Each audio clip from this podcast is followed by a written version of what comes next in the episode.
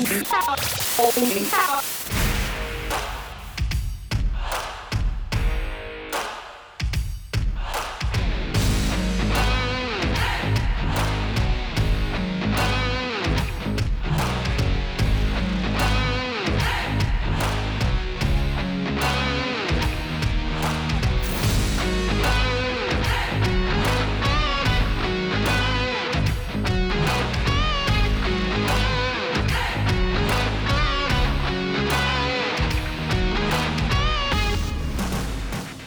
Olá, aqui Olá! estamos divididos, mas juntos. Estamos aqui em direto a transmitir para todo o mundo, não é, meninas? Nós somos a primeira vez que estamos aqui nesta plataforma, então estamos também a aprender. Que é esta. Bem-vindos à nossa caminhada da vida. Vocês viram aquele vídeo de introdução, vai ficar ali registado nas redes depois também. Ahm, e vamos falar aqui um pouquinho a respeito da vida, da nossa vida e algumas coisas que têm acontecido com, com cada um de nós. Podemos. Ah, sim, também tem mais uma coisa que eu estava aqui a ver. Nós fazemos parte da Comunidade da Paz, ali aqui na Maia, na em Portugal. Para quem assiste a gente do Brasil, por exemplo, ou outro lugar, nós estamos aqui na Maia, em Portugal, e nós fazemos parte. Então, a, a rede social também da comunidade está em direto, juntamente com as nossas redes pessoais. A gente ainda tem mais minutos pela frente de conversa, mas se já quiseres partilhar isto direto com alguém nas redes aí, por favor, faz. Faz aí um like para nós, faz um 5 estrelas, mas vais dizer assim, mas vocês não falaram nada ainda, como é que eu vou aceitar o que vocês estão a dizer? Confie em nós, confie em nós. que Nós queremos que vamos ter uma conversa muito produtiva, muito fixe. Ah, e mais, deixa eu ver o meu guiãozito aqui. Ok, portanto, acho que é isso. E desde já queremos também di- dizer o seguinte: Uh, se alguém quiser deixar um comentário, alguma coisa, uma pergunta, a gente vai vendo aqui e vamos, na medida do possível, tentando fazer uma interação convosco, ok? Vamos a isso. Nós não somos jornalistas, mas nós tentamos fazer blocos de conversa. e então, vamos falar um pouco da nossa infância. Ah, Vamos, minha ser. infância. Pois, minha infância. Bia, queres começar? Contar um pouquinho da tua infância, vieste de onde, nasceste onde, tua família, enfim, vamos, vamos começar por aí, né? Então, eu sou do Porto, daqui, mais, mais precisamente de Perafita, num bairro humilde, Nascida e criada. nascida e criada lá há uns anos. Ahm, a minha família é pequenina, ahm, nós somos assim mesmo pouquinhos. Depois agora eu moro em Custóias e estamos lá a viver já há muitos, muitos anos. Ah, a minha infância sempre foi ah, numa casa em que nós vivíamos como seis, sete pessoas. Não sei se é muito habitual para vocês que estão aí a ver ter tanta gente em casa, mas para mim era muita gente. Era muita gente a viver. Quando acordávamos, era aquela confusão para tomar um pequeno almoço, para jantar. Então, para lavar a louça. Eu não sei se vocês gostam de lavar a louça, mas é uma coisa que eu agora eu aprendi a gostar. Mas na altura era de louça para todo lado. E então sempre foi assim uma infância muito mexida, não é? Tinha sempre gente, muita gente à minha volta, a minha avó, os meus tios. Sempre estivemos sempre assim juntos. Eu acho que foi basicamente isso. Foi assim uma infância tranquila também. Também teve alguns percalços, como a separação dos meus pais, entretanto. Ah, muitas coisas foram acontecendo na vida, mas, mas de resto as coisas depois foram melhorando. E tu, tu nasceste aqui no Norte, não foi? Nasci aqui, no- eu sou uma mulher do norte. Dá para ver pelo meu sotaque de vez em quando. De vez em quando. ok. ahm, e tu, Duda? Fala um bocadinho da tua infância. Então, eh, eu nasci em Gaia e eh, vivi lá durante cerca de sete anos. Eh, vivi sempre com a minha mãe e com o meu pai, éramos só três. Ahm, e eu passei esse tempo todo sempre, sempre, sempre, sempre, sempre a pedir um irmão. Eh, porque eu queria um irmão, queria um irmão, estava sempre a brincar sozinha, eu queria um irmão, pronto. E eh, eventualmente tive um irmão e passados uns tempos os meus pais eh, começaram um processo de divórcio e eu fui viver para a terra da minha mãe, que é uma, uma vila no meio do perto da Régua, chama-se Taboaço, pronto. Acredito que muita gente já ver, não conhece, mas Taboaço, procurem. Um, e É pronto, bonito. eu fui viver para lá e, é, por exemplo, em comparação à infância da Bia, se calhar é muito diferente porque uma pessoa que cresça na cidade, na cidade, que tu nem é bem na cidade, foi mais, é mais. Periferia, mas pronto, mas mesmo numa vila assim no Douro é muito diferente. Eu tive uma infância pacata, eh, com sete anos já ia para o jardim eh, lá da terrinha andar eh, às lutas de balões de água com os meus amigos, à noite, nunca houve problemas com segurança, nunca houve esses problemas porque é um sítio que toda a gente se conhece. Então, no geral, apesar de alguns precalços de, em relação aos meus pais e isso tudo, tive uma infância feliz, sempre tive uma infância perto da família, tive uma infância junto também de Deus, sempre cresci perto de Deus e, hum, e pronto, foi uma, uma, uma boa infância, posso dizer que sim. Agora vamos à minha, não é? Vocês aí eu, não é? Também. Pronto, vamos lá. Mas... Será que ainda te lembras? Pois, essa, essa magoou-me. Bom, vamos lá. Ah, eu, eu nasci no Brasil, mas quando era muito pequenino, eu vim para Portugal. E eu não era aqui do Norte, eu fui lá para as Caldas da Rainha. Não sei se vocês conhecem, Sim, pessoal. sim. Quem conhece Caldas da Rainha, aí levanta a mão, escreve aí, lá perto de Óbidos, não é? Para o pessoal do Norte vai dizer que lá era Marrocos, pá. Mas pronto, foi ali a minha cidade, da minha infância, ah, onde eu aprendi, ah, desde 3 anos de idade na escola, como a minha minha filha Martina tem 4, não é? Assim, a pré-escola, então a minha infância toda foi dentro da, das Caldas, dentro de Portugal. Ah, Porquê que a gente veio para cá? Porque meu pai queria melhores condições de vida na altura, nós estamos a falar aí dos anos 80, fim de 80, então ah, tinha muito isso de vir, não é? Então depois estabeleceu-se por cá e tal, mandei a minha mãe e eu, pequenino, bebê, chegamos aqui. A minha infância foi, foi, muito, foi muito boa, assim eu lembro de algumas coisas boas. A gente vivia razoavelmente bem, brincava. Ah, de vez em quando, a gente tinha, de vez em quando não, uma vez por ano a gente ia ao Brasil para ver avós, primos, etc. Né? Aí eu já tinha 4, 5, 6, 7 anos. Ah, enfim, então a gente não tinha nenhuma ligação assim forte, religiosa, apesar de eu também ter feito ah, os processos da Igreja Católica, também fiz todo aquele as etapas, né? Participava, normal, porque era muito tradição. Vocês estão aqui, vocês podem concordar comigo, é muito, é muito forte a tradição, então temos que fazer também como o pessoal está a fazer, faz parte, né? Ah, e pronto, quando eu, tinha, quando eu tive, tive sete anos, nasceu a minha irmã. Eu tinha sete e ela nasceu. Então, começou a nossa, a nossa conversa, um pouquinho da nossa infância, né? Meus pais, uma nova vida e tal, e depois também meu pai começou a trabalhar por conta, ele já trabalhava por conta, não é? Ele é tipo publicitário, fazia coisas de reclames, essa coisa toda, mas tinha muito dom de desenho e tal, então ele começou a abrir uma empresa e tal, e na altura, nas Caldas, não tinha quase concorrência nenhuma, então era como se fosse quase ele tinha todos os trabalhos. Então dá para dizer que, que eu tive uma infância boa. Se fosse colocar em nível social, eu não vou dizer que eu era rico, não, não há nada disso, não era?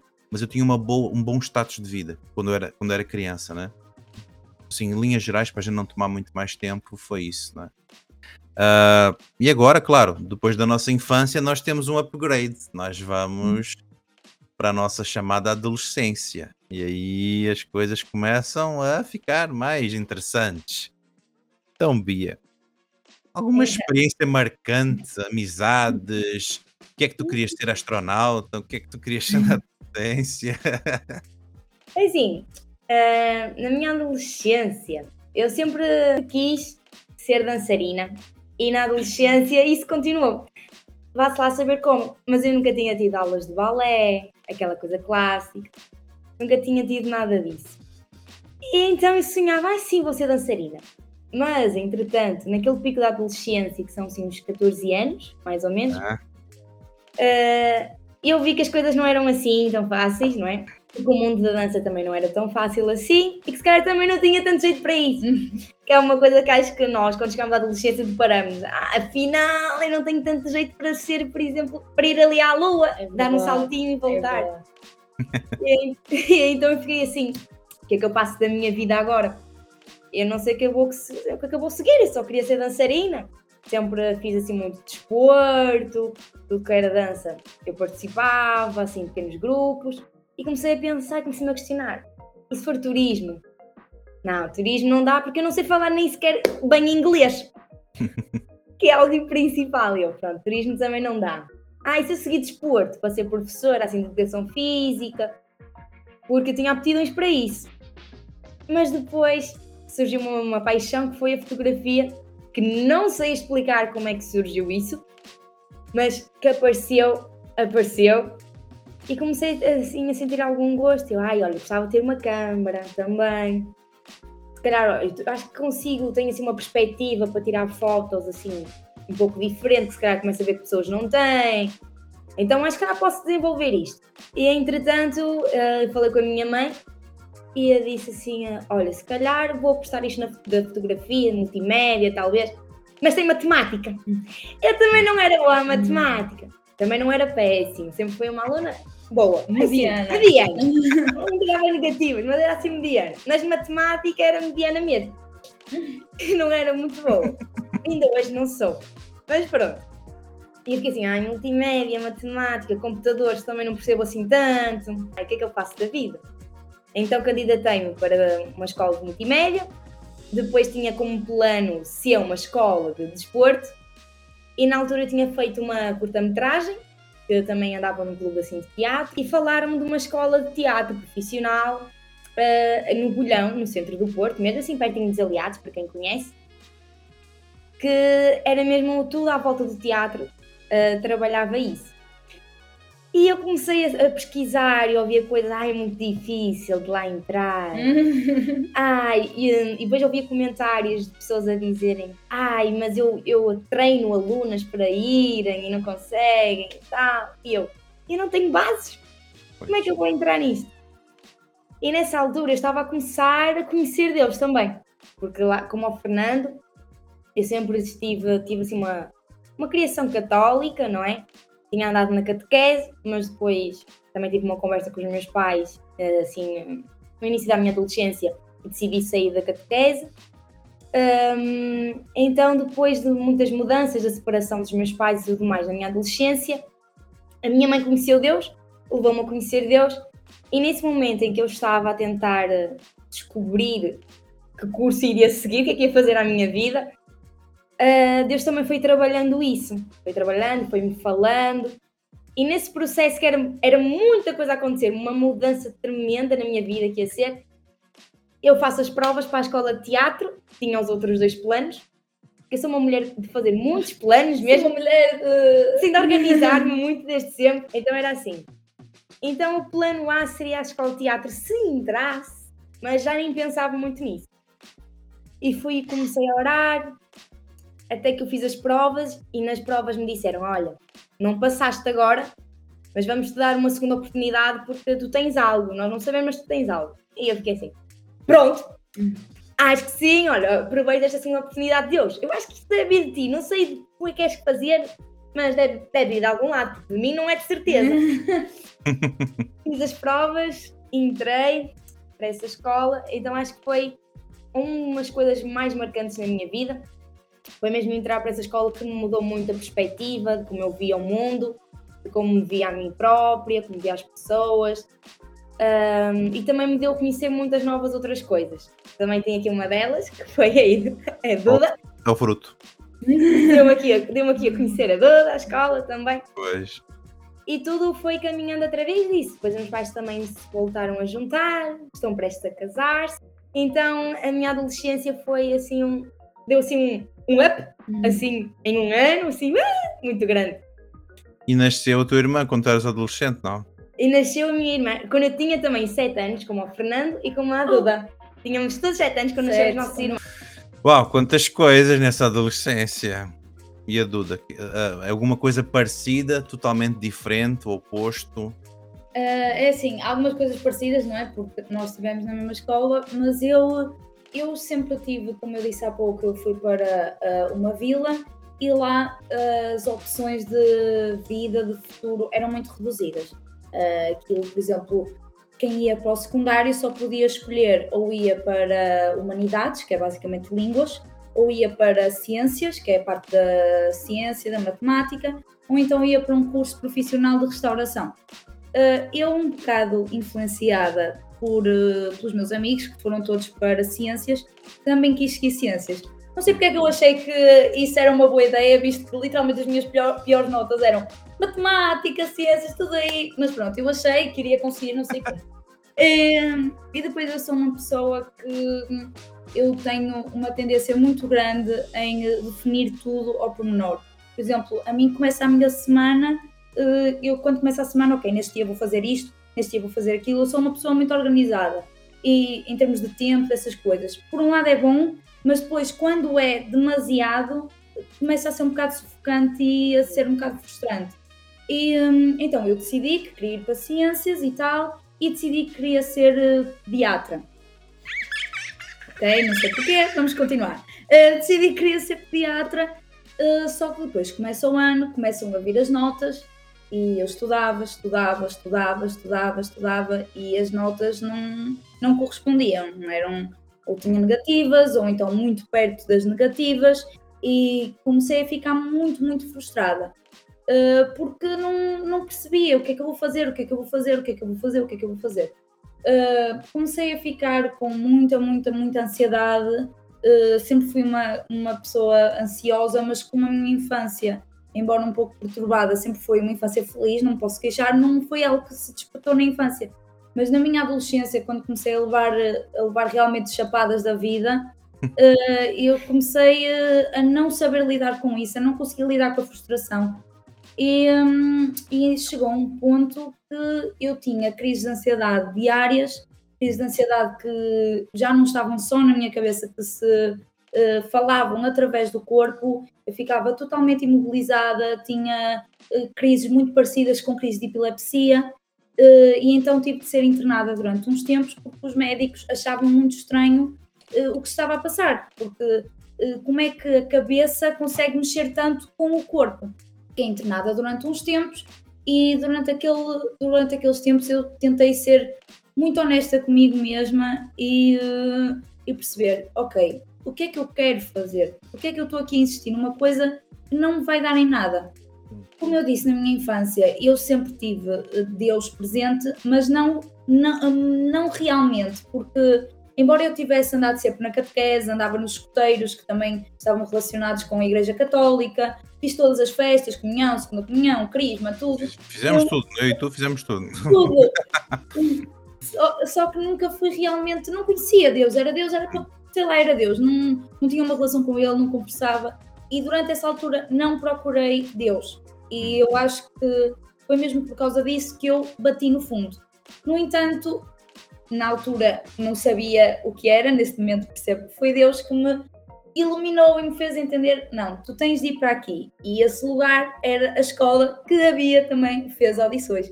E então, só para fazer um parênteses, até então não, vocês não se conheciam. Só fazer não, um não, não, nós não nos Vocês deviam estar com uns 14 anos, talvez? Eh, eu era mais velha porque eu, porque hum, eu sou um ano mais velha que a Bia eu repeti o décimo, que eu fui okay. no décimo ano para ciências e depois repeti em teatro. Uh, eu fiz as provas igual, não tinha bases nenhumas, eu vivia numa aldeia no meio do Douro, não tinha forma de. Uhum. Ensaiei tudo sozinha, ensaiei para as provas tudo sozinha, não tinha ninguém. Um, e uh, na altura, assim, eu queria muito entrar, mas eu, aquilo eram mais de 120 pessoas, era qualquer coisa era assim, muito, era e eram só 24 vagas. Uhum. E também, como havia, uh, fui mandada para a segunda fase. Uh, nós as duas naquela altura fomos mandadas e uh, tivemos uma segunda oportunidade, embora não tivéssemos bases nenhumas, Deus deu-nos uma segunda oportunidade, na altura eu não sabia que era Deus, não, olha, não sei de onde veio esta segunda oportunidade, mas veio de algum sítio e também consegui entrar.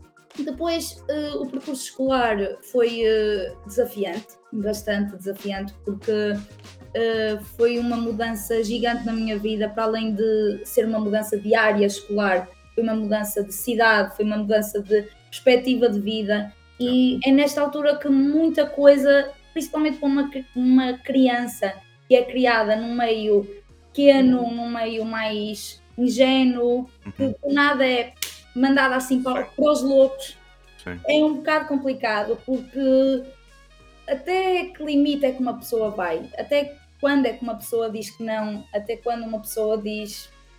É, foi um bocado complicado na altura. E eu, andava à procura, eu sentia, embora eu tivesse entrado e estivesse bem, eu continuava a ter muitos, muitos problemas de ansiedade, muitos problemas de, de, com o meu futuro, muitos problemas com a frustração, as coisas não corriam bem nas aulas, eu não conseguia. Então eu procurava sentir-me bem com outras coisas.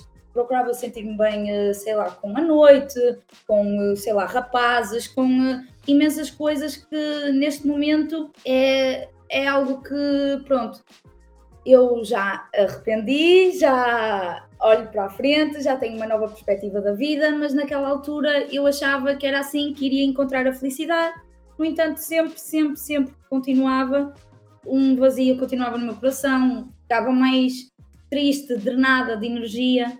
Depois uh, tive muitos problemas em, com amizades erradas, com uh, uh, caminhos errados, pessoas que não, me, que não queriam tanto o meu bem. e pronto, foi uma altura um bocado conturbada. E depois, também nessa altura, na adolescência, apareceu a Bia. Embora nós fôssemos da mesma turma, nós praticamente não tínhamos relação Sim. nenhuma, falávamos muito Exato. pouco. Eu, eu, acho que nós nem imaginávamos que íamos virar a ser amigas. É, é que é mesmo estranho, porque nós não, não, nós não tínhamos relação nenhuma. Nós não. era, olá, boa tarde, ah, sim, se calhar somos juntos em, em, juntas em alguma coisa nas aulas, fazíamos, não trabalhávamos mal, mas nunca, não, não passava disso, não, tínhamos, não desenvolvíamos sim, amizade. Sim sei lá, escolhávamos uma para a outra e era Sim. mesmo. Neutro, uh, acho que era mesmo assim. Não, não sei, mas, mas eram um bocado tipo, extremos de, uhum. de vida, tipo, nada a ver. Tipo, a ver. nós não nos iríamos relacionar na nossa cabeça, mas Deus tinha planos, não é? Sim, sim, sim. E, um, e eu tive de passar por uma mudança gigante na minha vida de círculo de pessoas que me rodeavam e durante essa mudança uh, eu conheci, já conhecia, mas conheci verdadeiramente a Bia começámos a conversar, começámos a perceber que tínhamos imensas coisas em comum, muitas coisas da nossa infância em comum, muito, muitas, muitas tristezas, muitas felicidades, muitos problemas, mesmo a nível financeiro, muitas coisas, nós hum. tínhamos isso tudo em comum e foi mesmo uma surpresa nossa. Uh, é, foi tipo a meio do, foi mais ou menos quase a meio do segundo, do ano, ano ou seja, do décimo primeiro ano, ou seja, passou quase um ano e meio de hum. aulas de convivência e nós sem nos relacionarmos. E engraçado, porque também foi numa fase em que, pronto, eu também depois entrei numa fase de ansiedade, também não sabia, foi assim na fase da pandemia, foi mais ou menos segundo ano Sim. também. E foi, foi a partir disso, dessa fase de ansiedade que nós também fomos falando e vimos, olha, também tiveste ansiedade, isto também te acontecia a ti.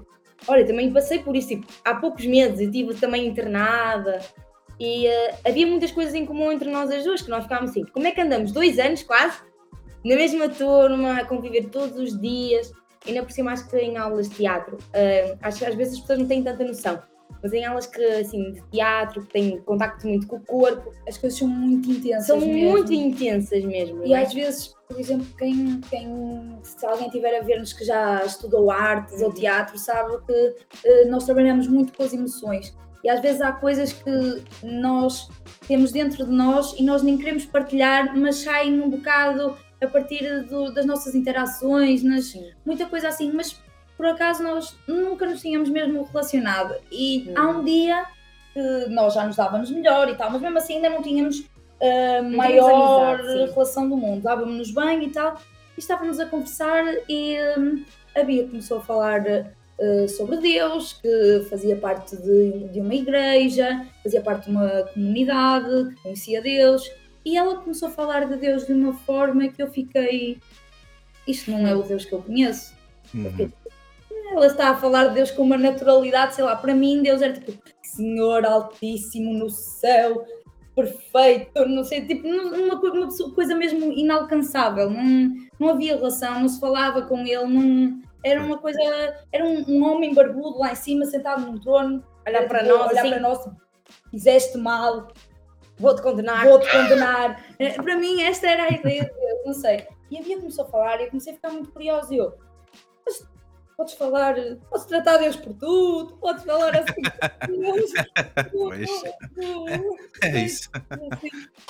E, e, começámos a falar e eu comecei a ficar mesmo muito, muito interessada sobre o que é que era Deus, quem era essa pessoa, como é que ele tinha transformado, porque depois havia partilhou comigo que o que a salvou da ansiedade e o que, apesar de. É, é uma coisa que continua, mas. Sim, o que... mas é uma coisa que já foi ultrapassada.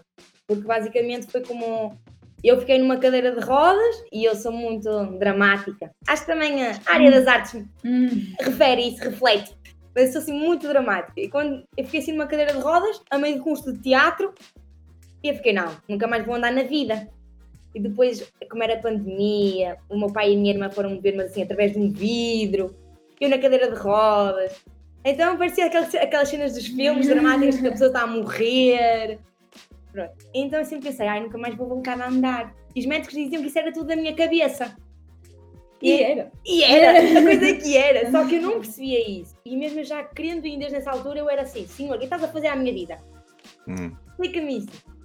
Mas foi realmente Deus, porque quando comecei a orar em, com outra intenção, depois a minha, um, acho que os meus pais também foram um fundamento, não é? Bastante forte nisso, começaram a apoiar. Deus foi quem me tirou da cadeira de rodas. Eu continuo a dizer hoje: Deus tirou-me da cadeira de rodas que eu achava que ia ficar. Porque pode-se ficar, a nossa mente trabalha dessa forma, manda, comanda o corpo nessa forma. E eu ia ficar, estava decidido que eu ia ficar na minha mente naquela cadeira, que nunca mais ia sair. Mas através de uma música, acho que a música trabalha muito connosco, com nossas, as nossas emoções, não é? Mexe muito connosco. Podemos ficar tristes, alegres, rir, chorar, sei lá, qualquer coisa com a música. E através de um louvor a Deus, de um, é quase um testemunho que é Oceans, publicito já que é Oceans, a Yield Song, que é maravilhosa. Ah, tem uma palavra muito forte em que dizem que se põe os pés nas águas, e nós queremos confiar. E então a sensação quando eu tirei o pé da cadeira de rodas com a minha mãe para conseguir caminhar, foi essa sensação que eu tive de água a caminhar por cima. Então foi mesmo Deus para me tirar, tanto que saí do hospital a caminhar Hum. e no caminho eu corro, faço O tudo, caminho correu bom. eu faço Tudo. tudo isso. Faz mortal, faz tudo. Mortal também não faço porque é perigoso para as costas, mas Sim. até faria. E, e pronto, eh, como, eu- como eu estava a dizer, havia, passou-me este testemunho e eu fiquei, uou, eu também quero isto, eu também quero sair desta prisão que é a minha mente. A minha mente era, um- era uma prisão, Era- não me deixava ir mais longe, estava constantemente a ter eh, pensamentos de tu não és ninguém, tu não vais a lado nenhum, tu não vais conseguir nada, tu és uma frustrada, tu já estás atrasada, porque eu tinha muito esta coisa do atrasada por ter repetido um ano, já estás atrasada em relação aos outros, já, já não vais a lado nenhum, os teus, os teus amigos todos cresceram contigo, já estão, todos para a universidade e tu não, tu ainda não vais, e o que é que vais fazer na universidade e para onde é que vais? E isto consumia-me, consumia-me a um ponto que eu não, não conseguia raciocinar, não conseguia, estava presa, é, é presa não estava mesmo presa literalmente, mas a minha mente prendia-me. E quando a Bia me falou sobre isto, eu fiquei, não, eu também quero ter esta libertação, também quero ter esta sensação, também quero perceber o que é isto. E hum, para quem não é, eh, no meu caso, eu tive Deus, mas quem não cresceu mesmo num, num lar eh, cristão que os pais incentivam imenso, educam como é que é uma relação com Deus, começar do nada assim, na adolescência, é difícil é muito difícil porque há muita coisa no mundo, há muita coisa na vida que vai tentar tirar-nos desse caminho. Muita coisa. Parece o caminho realmente mais fácil, não é? Não, É. não temos essas coisas de, ai não, não posso fazer isto e aquilo. Então o mundo oferece mesmo o caminho mais fácil. Porque é isso, porque mesmo uma pessoa, mesmo uma pessoa que não é cristã consegue entender minimamente o que é o errado e o que é certo.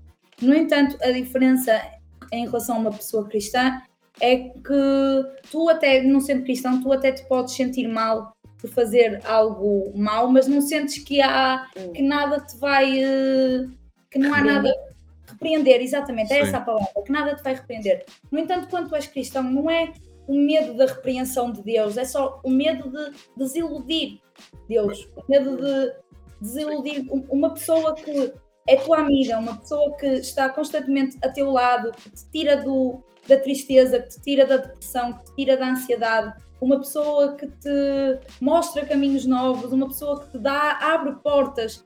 Tu não queres iludir essa pessoa, tu não queres uh, fazer essa pessoa sentir-se triste, fazer essa pessoa sentir-se distante de ti. Tu, tu não, não, queres isso, tu, tu queres que, que, não sei, louvar o máximo a Deus, queres que Deus se encha de orgulho de ti, e isso é outra coisa que também tive de aprender: que não importa as ações que eu faça, não é isso que vai fazer com que Deus goste mais, menos de mim. É isso não, mesmo. Isso não tem nada a ver, porque eu já fiz muita coisa má, já fiz, já tive muitos pensamentos maus, atitudes más, ações más, e Deus continua a amar-me até o dia de hoje e continua a abençoar-me todos os dias, e todos os dias eu vejo isso. Eh, como eu estava a dizer, é, um, tu começas a, a, a, perceber o que é mau e não queres seguir aquilo, mas ao mesmo tempo toda a gente o faz, ou toda a gente te empurra para aquilo, não, não. ou então se calhar é o mais fácil de fazer, e o que é que tem, e não tem é mal, e qual é o mal, e é o pai no céu que te vai, que se vai chatear contigo, e não sei o que, vai mandar um raio para a cabeça, e tu ficas um bocado. É, mas é mesmo. Será, será, será? E é difícil uh, na adolescência conseguir dizer que não às coisas. É, é não. muito difícil. Não estou a dizer que, que, que, não haja pessoas que o conseguem sem Deus, não é isso que eu estou a dizer, mas hum, é difícil conseguir estabelecer o limite de o que é que eu posso fazer para me sentir bem comigo mesma, mas que não vá contra o que eu acredito. Vamos calar um bocadinho. É típico das mulheres, não Qual foi o fato mais marcante na vossa adolescência? Qual foi, quando foi, mais ou menos? Para mim, foi quando eu tive o meu primeiro encontro a sério com Deus. Aquele homem mim... barbudo se tornou uma pessoa que eu posso dizer chamar tu, é isso? Exatamente, para mim foi. É assim, quando foi quando eu tive aquela conversa com a Bia, uhum. eu comecei a entender um pouco e, e eu senti porque já tinha ouvido falar de Deus muitas vezes. Uma pessoa que nasce em Portugal uh, vi, nasce num meio católico. Yeah. É, é, está totalmente enraizado na nossa cultura. É automático, vem, já, já é. já é. Eu fui batizada com menos de um ano. Portanto, chegou ao mundo, vai, eu nem sequer, nem sequer tinha poder de decisão e batizaram-me. Ou seja, pois, pois, pois. Uh, eu nem sequer escolhi nada. Eu fui batizada contra a minha vontade não é? E, um, e nasce no meio, no meio católico. No entanto, pelo menos eu nunca tinha conhecido realmente. E quando eu descobri, quando tive um encontro sozinha com Deus, quando tive um, um, um encontro, quando. Não, eu não sei explicar, foi como se algo se eletrificasse dentro de mim. Foi como. Não sei, eu, e naquela altura que nós também depois começámos a.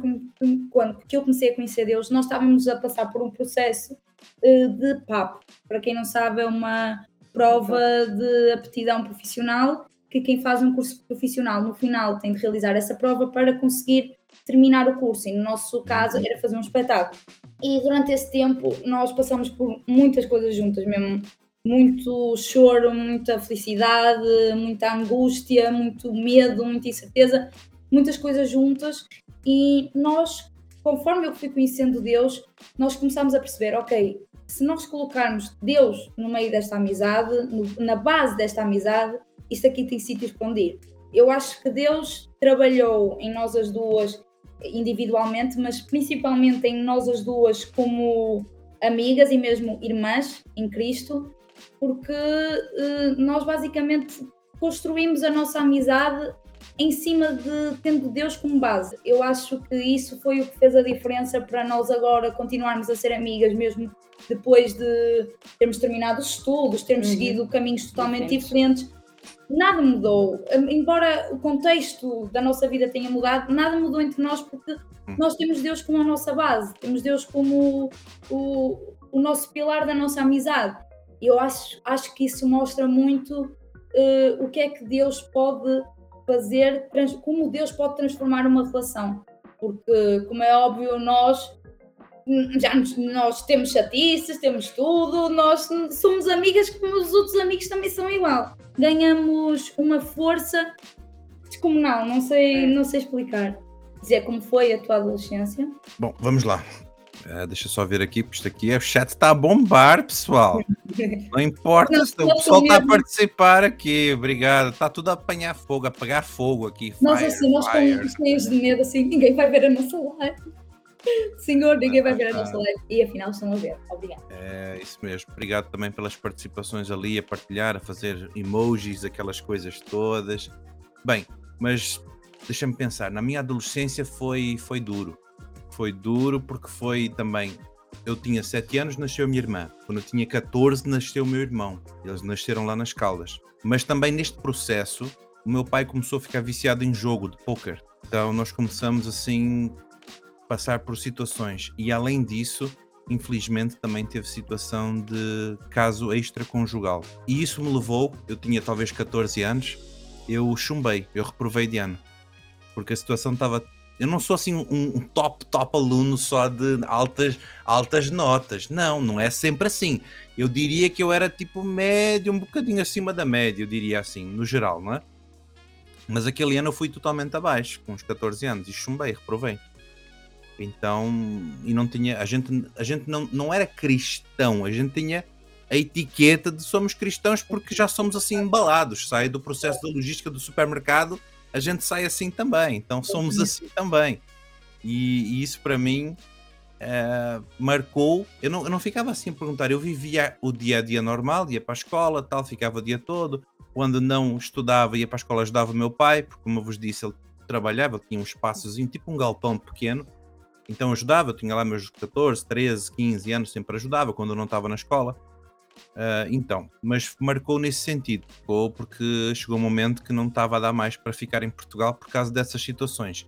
Estávamos a ficar todos arrebentados, não é? Como família, não é? Ah, foi duro, foi duro, não é? E a família praticamente estava no Brasil, minha avó, minha tia, meus primos, etc.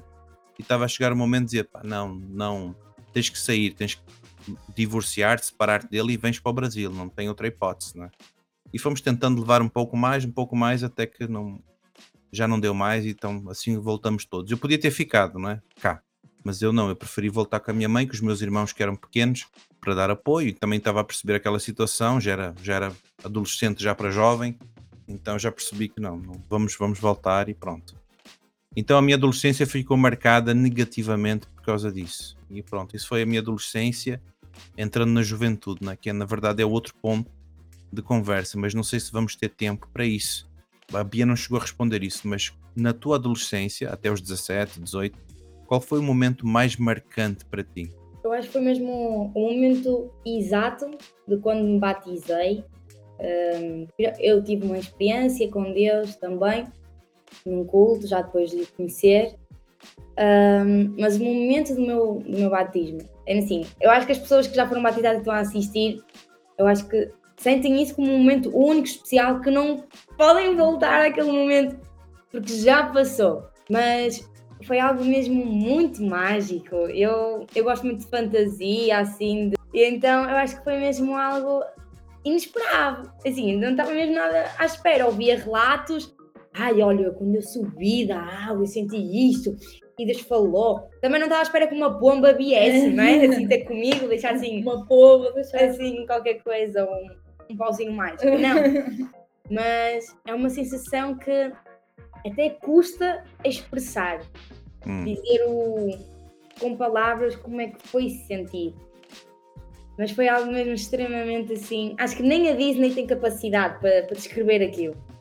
Maravilhoso. Acho que foi assim, o maior momento da minha adolescência. Agora, se a gente ampliasse um pouco e podemos, podemos ficar na adolescência ou podemos transportar um pouquinho já na fase jovem adulto, não é? Como é que vocês podiam dizer como é que foi o encontro com Jesus? Ou seja, não é, não é o Deus histórico, o Jesus histórico dos livros, o Jesus real, que é o que vocês também partilharam um bocadinho.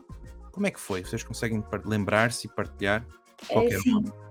eu, a melhor maneira que consigo partilhar a calma na tempestade, talvez num- numa forma mais figurativa, mas é literalmente a calma na tempestade. Eu, quando tive o meu encontro com Jesus, eu não conhecia ainda a fundo a história de Jesus, não sabia eh, o nome dos apóstolos, não sabia, não sei, não sabia essa parte mas eu sentia uma paz no meu coração e um conforto e um, um coração cheio como eu nunca tinha sentido antes. E como eu já tinha dito, eu já tinha procurado muitas formas de preencher o meu coração e nenhuma dessas coisas mundanas tinha conseguido preencher, talvez por alguns segundos, alguns minutos, algumas horas, mas nada me preenchia mesmo totalmente. Hum. E foi uma, embora eu não conhecesse, foi um momento que eu disse: não, eu tenho, eu tenho de conhecer esta pessoa porque esta pessoa vai mudar a minha vida.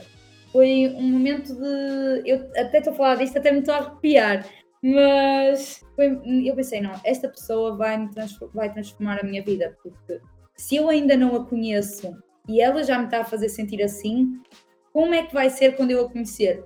Agora, Bia, não vou falar mais para deixar toda a gente falar. Eu também vou tentar encurtar, como vocês viram, nós não falamos nada. Hum. Nós somos de super caladinhas. É, nós, não temos, nós temos muitos problemas Tímidas. em falar. assim, o meu encontro foi assim. Um, foi num momento de louvor, eu já ia à igreja, mas nunca tinha tido um encontro. E, tive, e vi o encontro que a minha mãe teve com Deus e como Jesus impactou a vida dela naquele momento e foi algo que eu fiquei. Será que está bem? Será que precisa ir ao hospital aquela mulher? O que é que está a passar com ela? pois. Eu não ela chorar tanto. Pois. Mas foi quando foi comigo. Eu tenho uma relação muito próxima com a minha mãe. A minha mãe não estava. E uh, foi assim num momento de louvor em que de repente eu estava assim a cantar a música até. E de repente é como se. Sabem quando está assim muito vento, por exemplo, no inverno? Tipo, vum, e, faz, e quase que vos empurra assim para trás. Hum. Então foi algo assim, quase que me empurrou assim para trás, como se entrasse por qualquer lado que eu não sei, mas é como se entrasse e fizesse com que quase eu parasse respirar. Hum. É uma sensação mesmo assim, não conseguia falar, não conseguia expressar nada e só chorava, chorava, chorava. E comecei a sentir um calor por todo o corpo. Era uma sensação realmente estranha, que toda a gente uh, ficava assim, ah, sim, isso acontece, eu ouvia relatos. Mas quando aconteceu comigo, foi algo diferente. Não, não, não tinha forças quase para me levantar. E ouvia a voz de Deus a dizer: Olha, tu és minha filha. A falar assim diretamente. As pessoas, as pessoas perguntam: Ah, mas como? Uhum. Ah, isso são coisas da tua imaginação. Uhum. Porque são darts ainda por cima.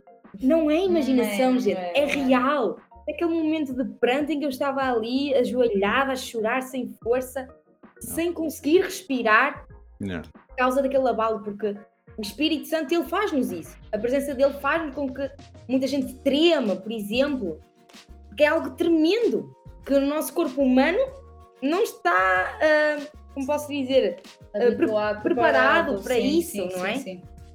E então foi assim um momento mesmo estrondoso, assim, algo mesmo louco, posso dizer. Pois. Assim, o pessoal está aqui a escrever, partilhas maravilhosas. Obrigado, Joaquim, grande Joaquim. E obrigado, o pessoal está a fazer aqueles emojis também aqui no chat. Uh, uau, espetáculo, muito bom mesmo. O meu encontro com Jesus ocorreu na juventude. E antes de eu chegar a Jesus, eu já andei por quase tudo. Todas as religiões, não vou dizer todas porque há muitas no mundo, mas boa parte delas das conhecidas especialmente, eu andei por ali. Quando eu tinha já os 20, 21, 22, aí já estamos a levar um contexto do Brasil. Eu tinha que começar a trabalhar e começar as coisas, ajudar em casa e tal. Alguma coisa assim, eu, essa coisa do, do, ser humano tem um vazio. E ele, ele, quer, ele quer ter uma experiência transcendente, ele quer ter a espiritualidade. Isso é fato hoje. Então, para mim, também foi isso. Eu queria ter uma experiência assim, não só de. E eu então fui em busca de algumas coisas. Então, andei por muita coisa, mas nada me preenchia. Nada tipo, eu pensava, ah, eu tenho uma paz, eu tenho algo que eu não consigo explicar, eu tenho uma coisa que está-me a dar um novo respirar, percebem? E eu não conseguia. Então eu ficava um bocado nisto, depois, passado um tempo, ia para aquilo, ia para aquilo, aí eu também já tinha 22, 20, 21, 22, 23, até que eu tive um encontro mesmo com ele. E começou através de um, de um senhor também. A são pessoal, pessoal, pessoal de terceira idade é espetáculo. Ele, ele, ele, era vizinho na altura e ele via eu estava assim a tocar, a tentar tocar uma violazita ali fora do prédio e tal. Vivia em condomínios, apartamentos, então embaixo tinha umas cadeiras, ficava dentro do prédio. E ele passava assim, porque ele morava noutro lugar. E ele chegou um dia e ele, olha, eu também tenho umas violas em casa. Se quiseres um dia, eu moro ali atrás, também tem lá a minha esposa e tal. A gente pode beber um cafezinho e vais lá e conversamos. E assim do nada, muito natural, com um sorriso na cara e tal. E eu não pensei assim comigo, o que este velhote está para aqui dizer? Não, não foi. É foi isso. Eu falei, que gesto querido, foi isso que eu pensei. Eu tinha meus 23 anos, mas que gesto querido deste senhor. Ok. E eu fui lá um dia e depois começamos a conversar e tal, e tal, viola, em cafezinho e tal. Aí que eu descobri que eles também eram cristãos, iam a uma igreja batista ali perto de casa, de onde eu vivia, e convidava-me, olha, se quiseres um dia conhecer a gente, nos conhecer, e vai ter um acampamento. Ah, pessoal, acampamento também acontece coisas. Não é só no acampamento que acontece, mas também acontece coisas. E, eu, e eles me convidaram para este acampamento, Pá, mas eu não tinha recursos financeiros para isso. Mas não se preocupe, nós vamos financiar a sua a sua ida ao acampamento. Entretanto, por favor, consegue nos ajudar na cozinha? Ali a louça? Claro, claro que sim, né? tem que ajudar. Estão a pagar para mim, tem que. pois, vou, claro que sim, uma maneira de, de, né, de, cooperar, já que estão a investir em mim. Mas ali foi um tipo um spark. Spark é quando começa a pegar fogo, assim, começa um fósforo começa. Estou intrigado, estou a querer saber mais disto. Então, este foi o meu início de caminhar, de conhecer este Deus na vida das pessoas, porque eu também cheguei a pensar nisso. Estas pessoas aqui são. O Senhor sempre muito contente, muito alegre, muito tranquilo na sua fala, na sua maneira de falar. Uma pessoa muito serena, muito assim que dá paz de conversar com ela. Também me chegou a perguntar, mas você sempre foi assim, está muito tranquilo. E aí que ele disse: o que eu a minha vida tem sido transformada por alguém chamado Jesus. Eu olhei aquilo, fiquei uns 5 segundos a olhar para o homem, a pensar comigo. Talvez é isso que eu também preciso. De não de sentir uma paz, mas de ter essa experiência que eu estou à procura, à procura, à procura e não encontro nada, né? Então, como o nosso tempo está a acabar, assim, em linhas gerais foi isso, mas também teve mais coisas que aconteceram, né? O encontro é marcante, é único, não tem como praticamente explicar e não é algo que a gente lê num livro, não é assim, ah, eu li ou não. É a gente experimenta aquilo e tipo agora começa a fazer sentido o que é viver.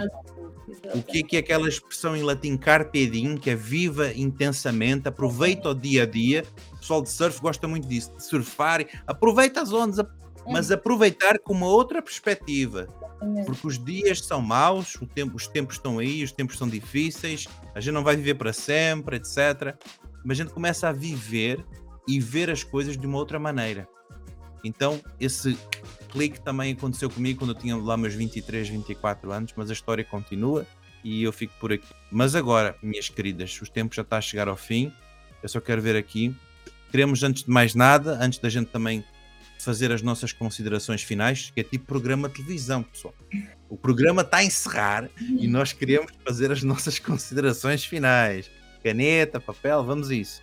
Mas o pessoal que escreveu, que participou, que está ligado connosco desde o início, então queríamos agradecer a vocês que participaram, escreveram. Um abraço também aqui nosso, né? Mas obrigado por estarem connosco ligados aí. E agora sim, Bia, as tuas considerações finais eu acho que esta conversa deu mesmo para ver para quem já conhece e não conhece, conhecer um pouquinho mais de nós e também para ver as transformações que nós vamos vivendo, não é? A infância, que é a primeira fase, a adolescência e agora que nós também estamos na, na fase adulta, como estamos recém-adultos, uh, mas como Deus vai nos moldando e como Ele também apareceu na nossa vida. E também, se não apareceu na vida de alguns que estão aqui a ver, que saibam que Ele é real que a experiência é real e que é preciso desmistificar uh, é. o Deus que muita gente conhece. Sim, boa, boa. E tu, Duda? Considerações finais? Tens.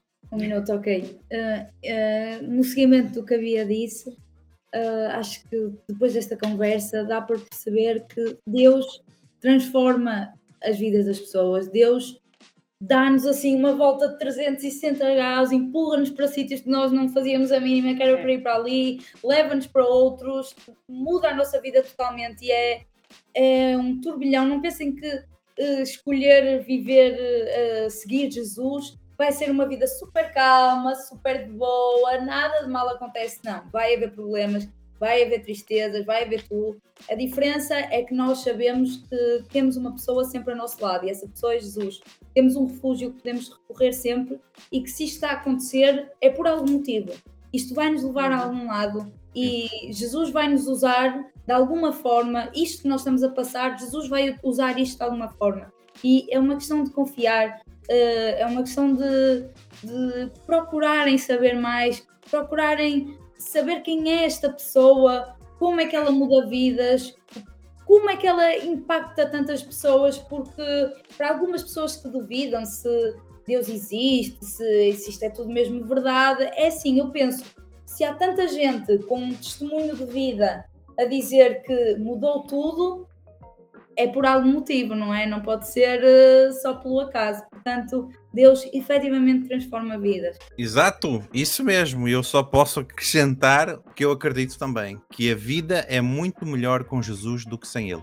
E com isto nós agradecemos, já o que fizemos, e vamos encerrar a nossa transmissão aqui nas redes. Bia, Duda, pessoal, tchau então. Tchau, tchau pessoal, tchau, tchau. Deus te abençoe.